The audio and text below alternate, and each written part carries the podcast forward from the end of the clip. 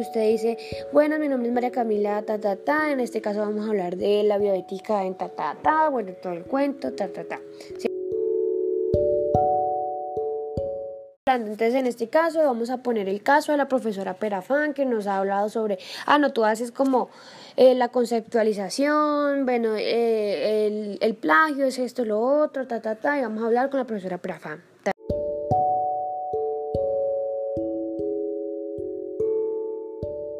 Usted dice, bueno, mi nombre es María Camila, ta, ta, ta, en este caso vamos a hablar de la bioética en ta, ta, ta, bueno, todo el cuento, ta, ta, ta. ¿Sí? Finally, the third tip is if you want to know what time of year is the best to visit a friend, I assure you that is the spring. You should travel from April to June because it is not very cold and it is not very hot. It's perfect.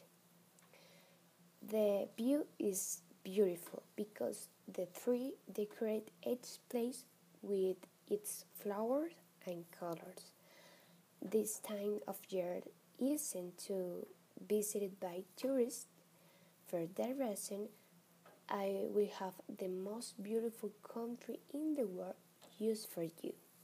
And if you travel from June to October, you shall wear a short clothes because it is quite warm.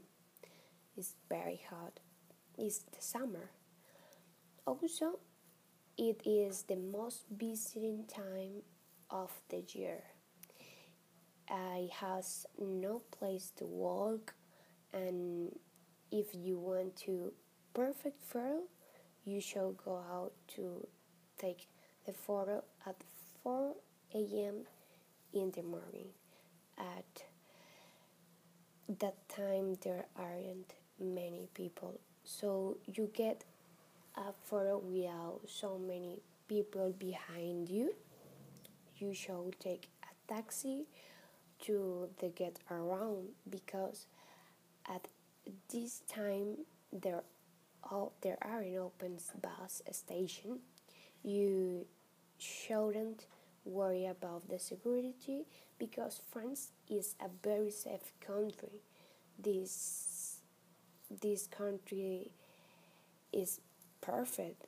There are a policeman on duty all day